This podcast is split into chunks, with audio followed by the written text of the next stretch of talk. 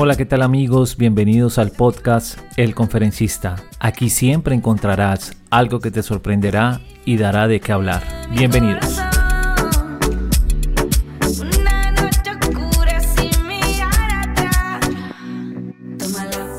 Netflix es una empresa de entretenimiento estadounidense cuyo servicio principal es la distribución de contenidos audiovisuales a través de una plataforma en línea o servicio de video bajo demanda por streaming. Netflix surgió en 1997 en California, Estados Unidos, como una compañía de alquiler de DVDs entregados por correo postal.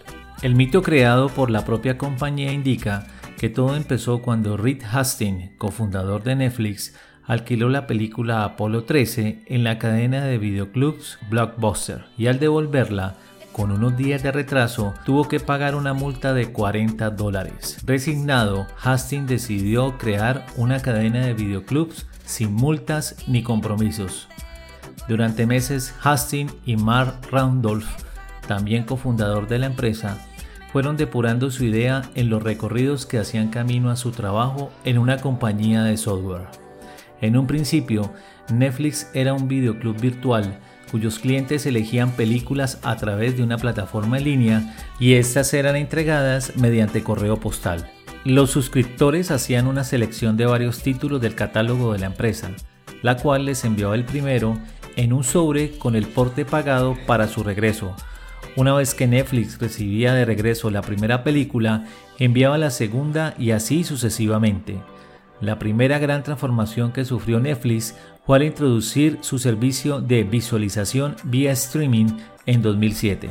El actual servicio de streaming pronto ganó popularidad por el acceso ilimitado, personalizado y sin publicidad que ofrecía, además de la posibilidad de crear distintos perfiles entre las personas que compartían la contraseña de una sola cuenta, situación que Netflix no detuvo sino que aprovechó pues significaba la obtención de más datos de distintas personas que sirven para alimentar su algoritmo y conocer mejor los gustos del público. Actualmente Netflix cuenta con más de 140 millones de suscriptores. Sin embargo, el objetivo de la compañía es llegar a 300 millones. Para esto deberá tener en cuenta que también la competencia será mayor. Apple TV Plus ya es una realidad y este año llegará el servicio de video por streaming de Disney.